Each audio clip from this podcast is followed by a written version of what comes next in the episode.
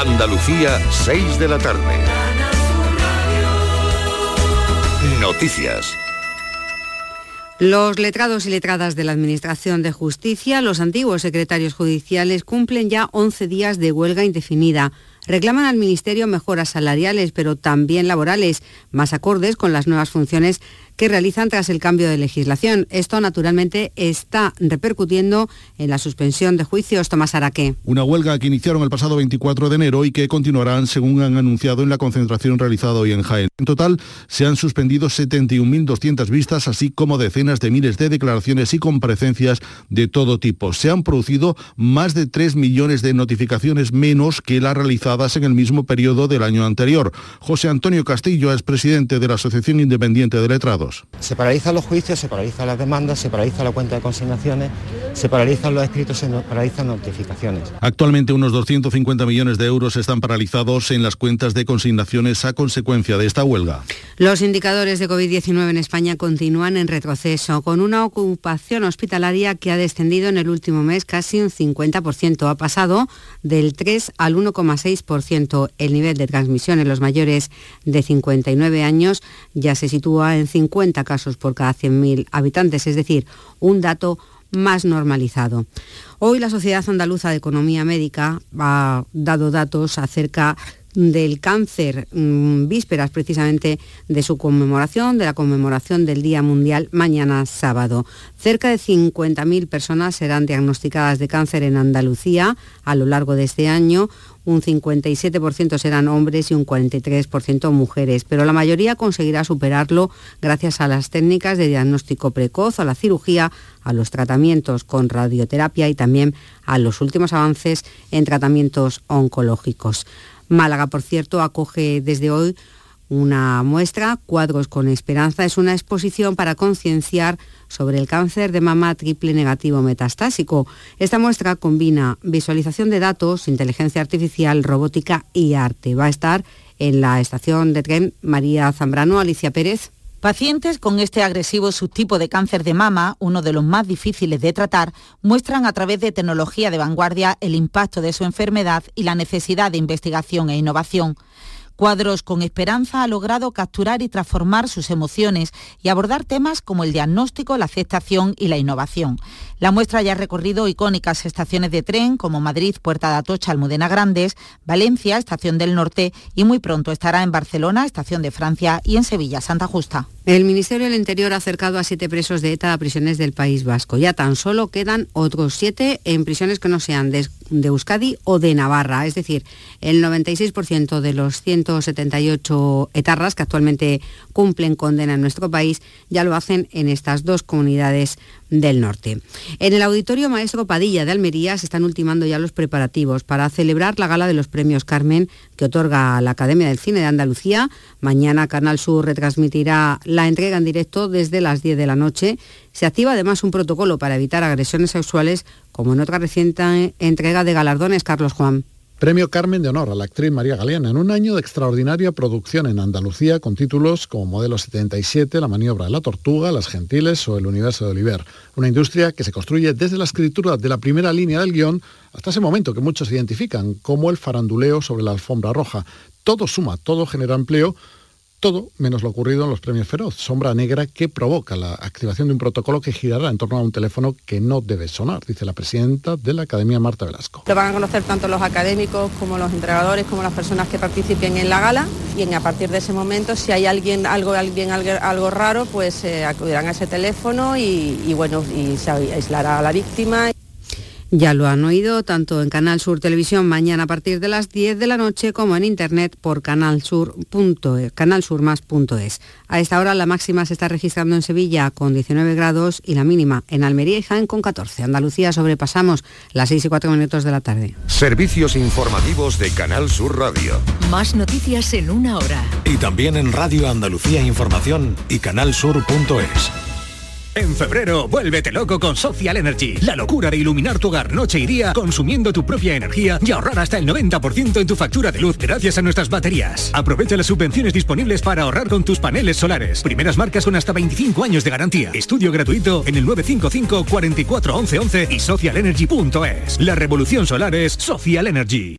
El campo andaluz necesitaba un paso adelante. Por ello, hemos sembrado millones de datos, regados con inteligencia artificial para hacer posible... Siembra, la nueva plataforma colectiva por inteligencia artificial de asistencia a la planificación de cultivos para su comercialización. Toda la información para acertar y cultivar la solución más rentable. Junta de Andalucía. Somos tu radio. Quédate en Canal Sur Radio. La radio de Andalucía. Hola, muy buenas tardes. Saben ustedes que lo primero es lo primero y lo primero que tenemos que hacer hoy es agradecer a todas aquellas mm, personas, aquellos oyentes que nos han saludado, que nos han invitado eh, o que nos han enviado, quería decir mejor dicho, su saludo, su cariño después del programa que hicimos ayer desde la delegación de Sevilla de la Asociación Española contra el Cáncer, esa asociación a escala provincial que nos acogió en su sede de la capital hispalense y en la que le dimos un repaso, considero que interesante a todo lo que tiene que ver con la actividad de esta asociación y con los beneficios que para los pacientes del cáncer y la sociedad en general en Andalucía proyectan cada día con sus acciones, con sus, eh, eh, mm, con sus actividades solidarias para eh, conseguir apoyar a esas personas y para pedir también, como estamos ahora, pues eh, reclamando información, investigación, ayudas, tratamientos para conseguir ese objetivo, año 2030, el 70% de supervivencia en cáncer. Hoy es viernes, nos asomamos como siempre al mundo de la salud, pero lo hacemos desde una perspectiva muy especial, porque hasta las seis y media les vamos a hablar de las novedades en materia de salud e innovación y también vamos a tener un interesante encuentro con una investigadora eh, española que trabaja en Italia. Muy buenas tardes y muchas gracias por estar a ese lado del aparato de radio.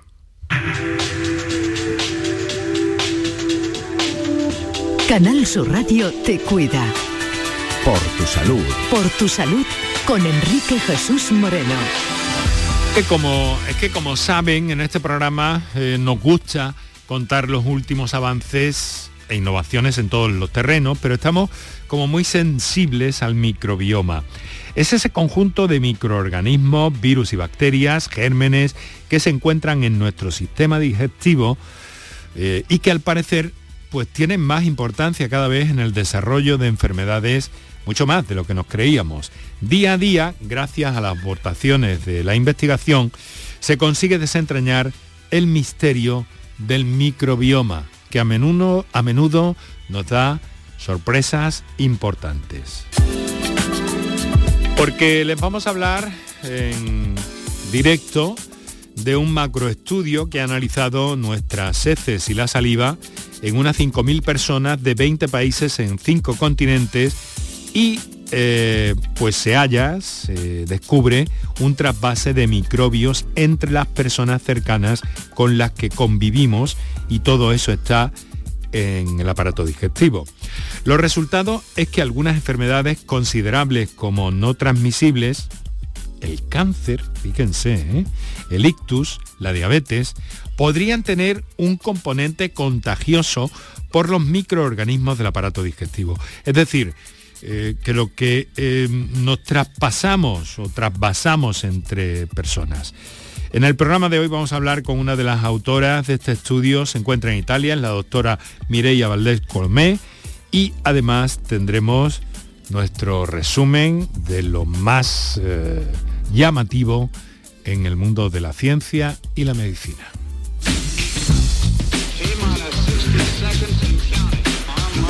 Eso es algo que hacemos cada tarde de viernes con Paco Flores, periodista especialista en salud. Paco, buenas tardes. Buenas tardes, Enrique. ¿Qué tal estás hoy? Bailando con la sintonía. Eso es, iluminado por la tarde, que dices que te ha gustado. Me gusta esta tarde ya, con el cielo despejado, sin lluvia pero tardes cada vez más larguitas y todavía tenemos de sol unos minutos, más de 20, ¿eh? desde este punto en el que les hablamos hoy, desde el estudio Valentín García de Canal Sur Radio en la isla de la Cartuja de Sevilla. Bueno, Paco, eh, siguen los avances, innovación en materia de vacunas y eh, nada más y nada menos que siete tipos de cáncer están en este momento en estudio por si puede desarrollarse una vacuna contra ello.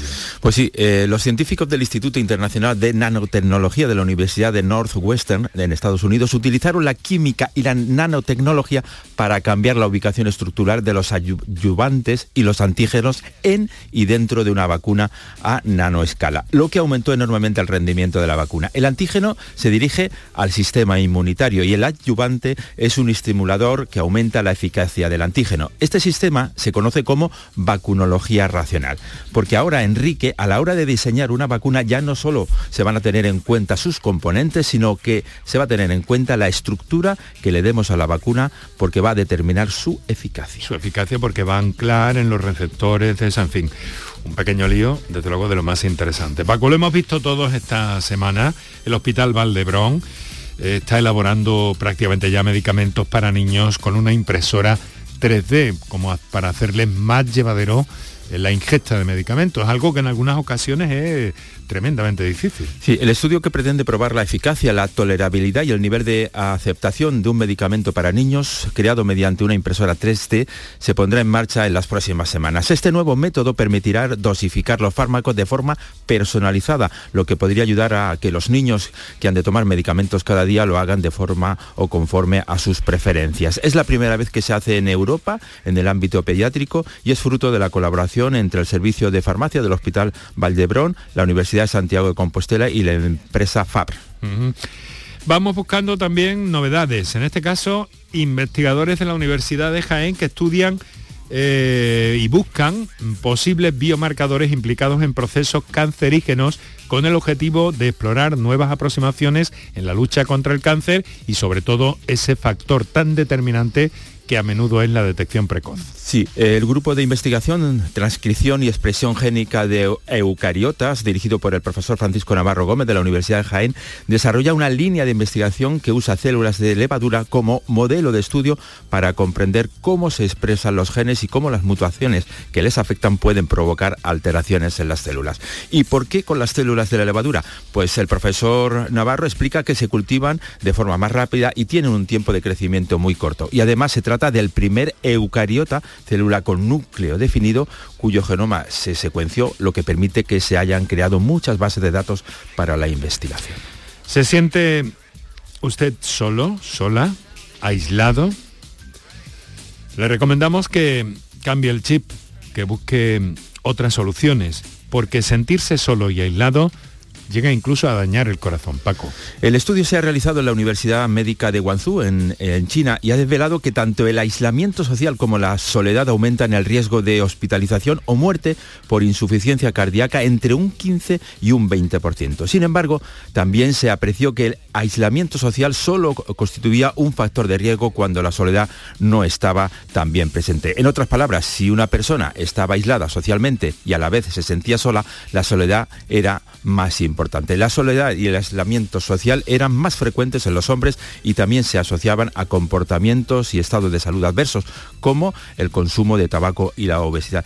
No sé si eh, recuerdas, Enrique, una, frase que se le atribuía a Charles Chaplin, que le preguntaban los mejores médicos que había conocido. Él decía, pues tengo seis, el sol, el descanso, el ejercicio, la dieta, la autoestima y los amigos. Qué elemento, ¿eh? Qué elemento, qué buen elemento. Bien, otro otro hallazgo, o en este caso la perfilación del Atlas de los beneficios del ejercicio a nivel celular, no ya en nuestra forma física, sino algo más sistémico, algo más profundo, a nivel celular. Sí, los resultados de la investigación en la que han participado dos españoles, Juan Carlos Izpisúa y Concepción Rodríguez Esteban, y publicada la revista The Innovation, mostraron en primer lugar que el ejercicio aportaba a los animales importantes beneficios en cuanto a resistencia, coordinación, fuerza y también memoria con respecto a los ratones sedentarios. Pero además comprobaron que el ejercicio proporciona un efecto protector general frente a infecciones. Este especialmente notable en los individuos jóvenes. En cambio, en los animales de edad avanzada, porque el experimento se hizo con ratones, la actividad física sostenida eh, contribuía en mayor medida a reducir la inflamación y rejuvenecer la funcionalidad de los tejidos, principalmente del sistema nervioso y vascular. Bueno, pues en un instante vamos a estar desde eh, Trento en comunicación con eh, la profesora, doctora investigadora Mireia Vallés Colomé, que nos va a hablar de ese macroestudio en el que ha participado 5.000 personas, 20 países, que viene a demostrar que algunas enfermedades consideradas no transmisibles, como el cáncer o el ictus, podrían tener un componente contagioso por los microorganismos del aparato digestivo. Enseguida se lo contamos. Canal Sur Radio. Por tu salud. Escuchas Canal Sur Radio en Sevilla. Villanueva del Ariscal, pueblo con una gran tradición vinícola, celebrará del 17 al 19 de febrero sus séptimas jornadas enoturísticas. Disfrutarás de visitas gratuitas a sus bodegas, concurso de tapas y mosto, encuentro de manga y videojuegos y actividades de ocio para toda la familia. Ven a Villanueva del Ariscal del 17 al 19 de febrero. Te esperamos. Bienvenidos a Sacaba. Mil metros de electrodomésticos con primeras marcas. Grupos Whirlpool, Bosch y Electrolux. Frigoríficos, lavadoras, hornos, vitros. ¿Quieres más? Aires acondicionados, aspiradoras, pequeños electrodomésticos. Y financiamos en 12 o 20 meses sin intereses solo tú y Sacaba. Tu tienda de electrodomésticos en el Polígono Store en calle nivel 23. Ven a ver nuestra exposición y sus 25 años de experiencia. Sacaba. Este lunes, desde la 1 y 5 de la tarde, la tertulia de la jugada de Sevilla te llega desde el restaurante Humo de Clandestine Grill Company, con la última hora de tu equipo y el análisis con los protagonistas. La brasa más canalla de Sevilla se cocina al carbón en Bormujos. Restaurante Humo de Clandestine Grill Company. En calle Perú número 49, colindante con Avenida de Juan Diego. Enrique Jesús Moreno, por tu salud en Canal Sur Radio. 6 de la tarde, eh, 16 minutos en este momento, con el sol todavía eh, que resplandece sobre el pequeño ventanuco que tenemos en el estudio Valentín García de Canal Sur Radio. Y nos vamos a introducir en la medida de lo posible en los próximos minutos en ese trabajo que se ha publicado recientemente en la revista Nature. Dos convivientes comparten el 12% de las cepas de sus intestinos y hasta el 32% de su boca. Ahí están incluidas bacterias asociadas a enfermedades como el cáncer, la obesidad, la diabetes y las enfermedades cardiovasculares.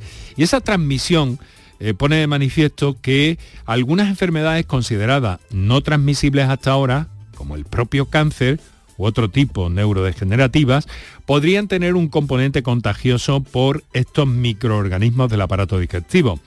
Vamos a conversar con la primera firmante de este trabajo, que es la doctora Mireia Vallés Colomé, en el que también han participado un grupo, eh, eh, ha participado en el grupo de Mari Carmen eh, Collado del Consejo Superior de Investigaciones Científicas en Valencia. Doctora Vallés, muy buenas tardes. Hola, buenas tardes. Está usted en Trento, donde desarrolla su tarea en ese organismo de investigación y preocupada por este aspecto. Esa, esa idea que usted ahora ha sacado de este macroestudio estaba en el ambiente de la ciencia eh, desde hace bastante tiempo, ¿no? Sí, estoy ahí en Trento y de hecho llegué allí para estudiar exactamente la transmisión del microbioma entre las personas, porque sabemos que el microbioma tiene una función muy importante para nuestra salud, pero hasta ahora se sabía muy poco cómo se transmite, o sea, cómo llegan a nosotros estos, estas bacterias tan importantes y cómo las transmitimos. Y, o sea, sabía algo de la transmisión de mamá a bebé, que recibimos de nuestras madres la, la mayor parte de bacterias que van a iniciar a colonizar nuestro intestino, Um, pero el hallazgo principal de nuestra investigación ha sido que entre adultos también hay mucha transmisión. Y empezó usted además por el tema eh, tan eh, inesperado que nos demostró esas relaciones que existen entre el cerebro y el intestino. Pero vamos a dejar esto a un lado porque ahora, eh, doctora, lo primero que, que hay que hacer es darle la enhorabuena por este trabajo que podría cambiar muchos puntos de vista sobre, sobre cómo abordar algunas enfermedades. Pero antes que nada quiero pedirle a mi compañero Paco Flores que nos trace un breve perfil de su trayectoria científica. Pues Enrique, la doctora Mirella Vallés Colomer, de 32 años, joven, se ha formado en microbiología y biología computacional en la Universidad Autónoma de Barcelona y en la Universidad Libre de Bruselas. Actualmente es investigadora postdoctoral en el laboratorio de Nicola Sagata en la Universidad de Trento, en Italia, donde evalúa la transmisión de persona a persona del microbiota humano mediante perfiles metagenómicos a nivel de cepa y a gran escala. Bueno, yo considero oportuno, doctora, si me lo permite, empezar definiendo un poco qué, es este aspecto, el microbioma, ¿no? Del que tanto se habla últimamente. Claro, pues el microbioma son todas las bacterias que viven en nuestros cuerpos y que tienen un papel muy importante en nuestra salud. Hasta hace relativamente poco se pensaba que las bacterias solo nos causan enfermedades y ahora vemos que sin ellas no podemos vivir. Y eso sobre todo en el aparato digestivo, ¿no? Sí, esa concentración está ahí. sí, es donde hay más densidad de bacterias, pero no, son, no es solo allí, o sea, también en la piel, en la cavidad oral, que, nosotros también la estudiamos a través de muestras de saliva. y sí, en realidad cualquier parte de, nuestra, de nuestros cuerpos que está en contacto con el exterior tiene bacterias. Mire, decimos bacterias porque son sobre todo bacterias, pero también hay viruses y otros mm, pequeños organismos que están viviendo. Este, y que tienen una, una acción, parece claro, pero ¿qué nos faltaría por saber en medio de, eh, en fin, de este, de este aluvión de cosas para concretar un poco esa idea y verificar que puede haber una relación directa entre este tipo de gérmenes, este conglomerado, el microbioma, y eh, la aparición de una enfermedad contra el cáncer. ¿Hasta dónde podemos llegar o qué queda por saber?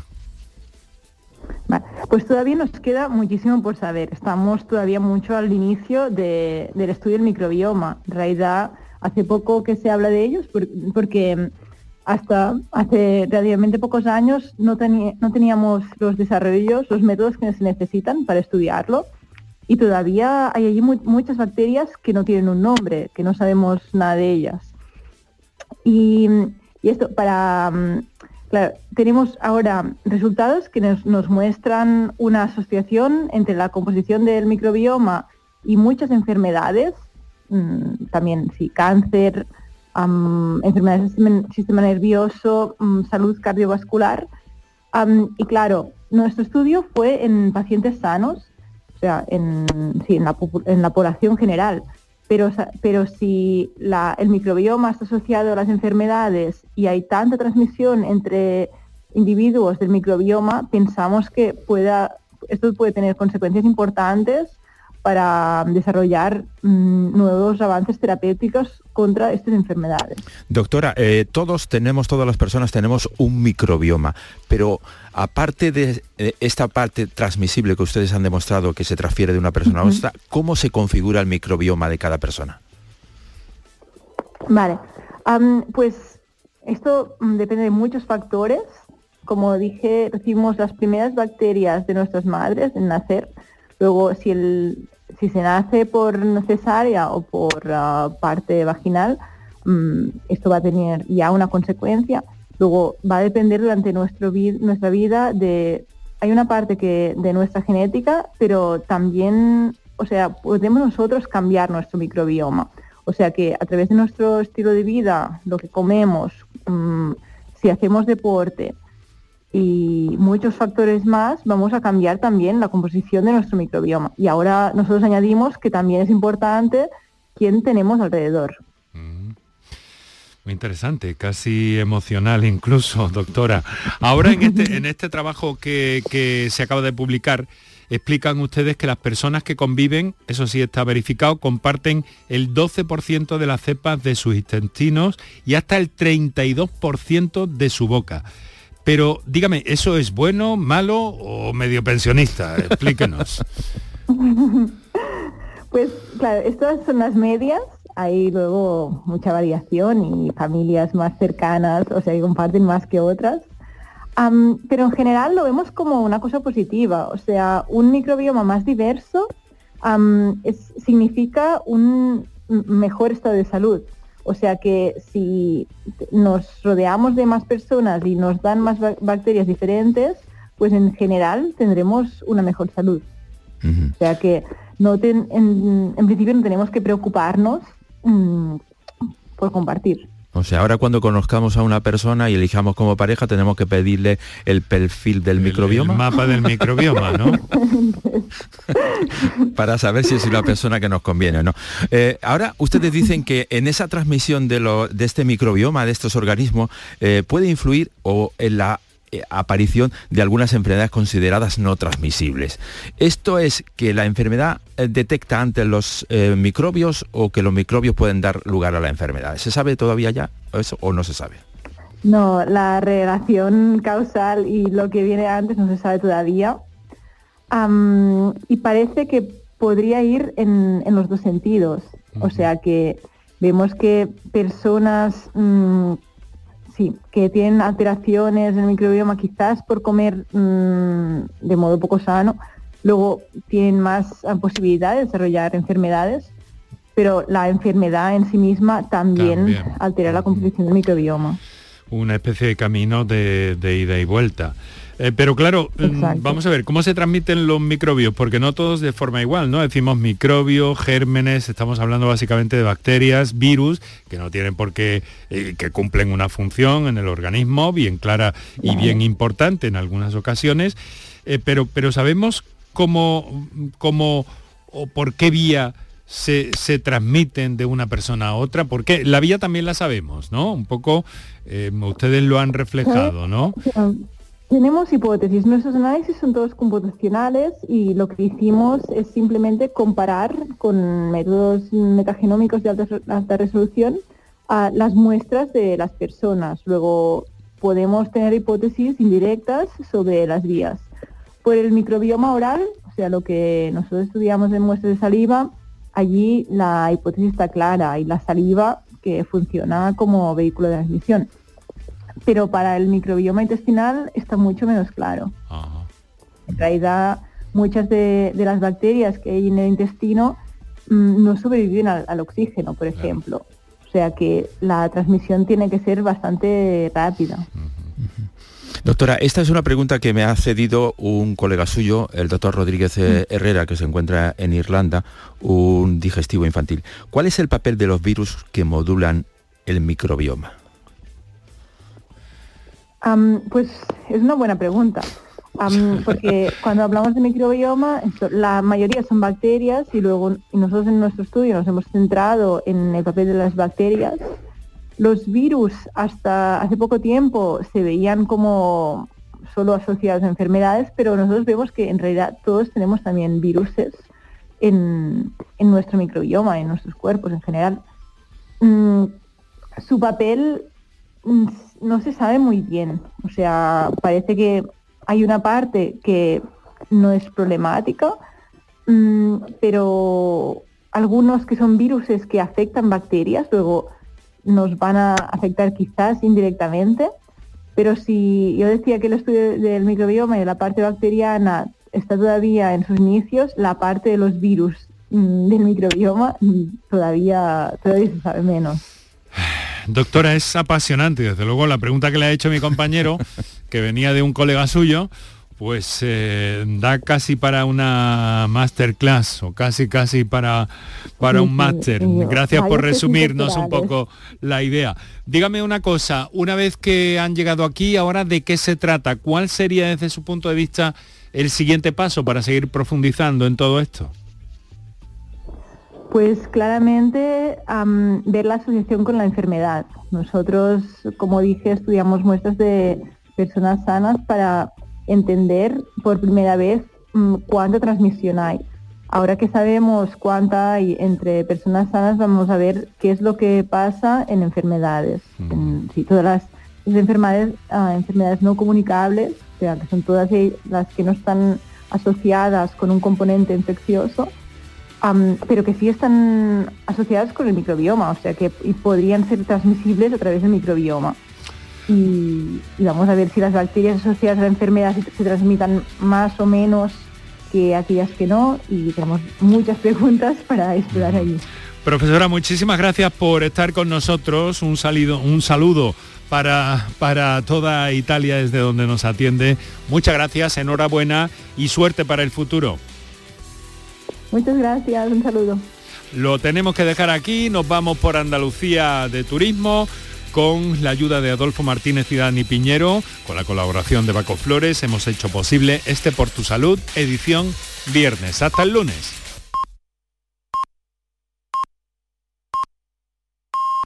Tu gente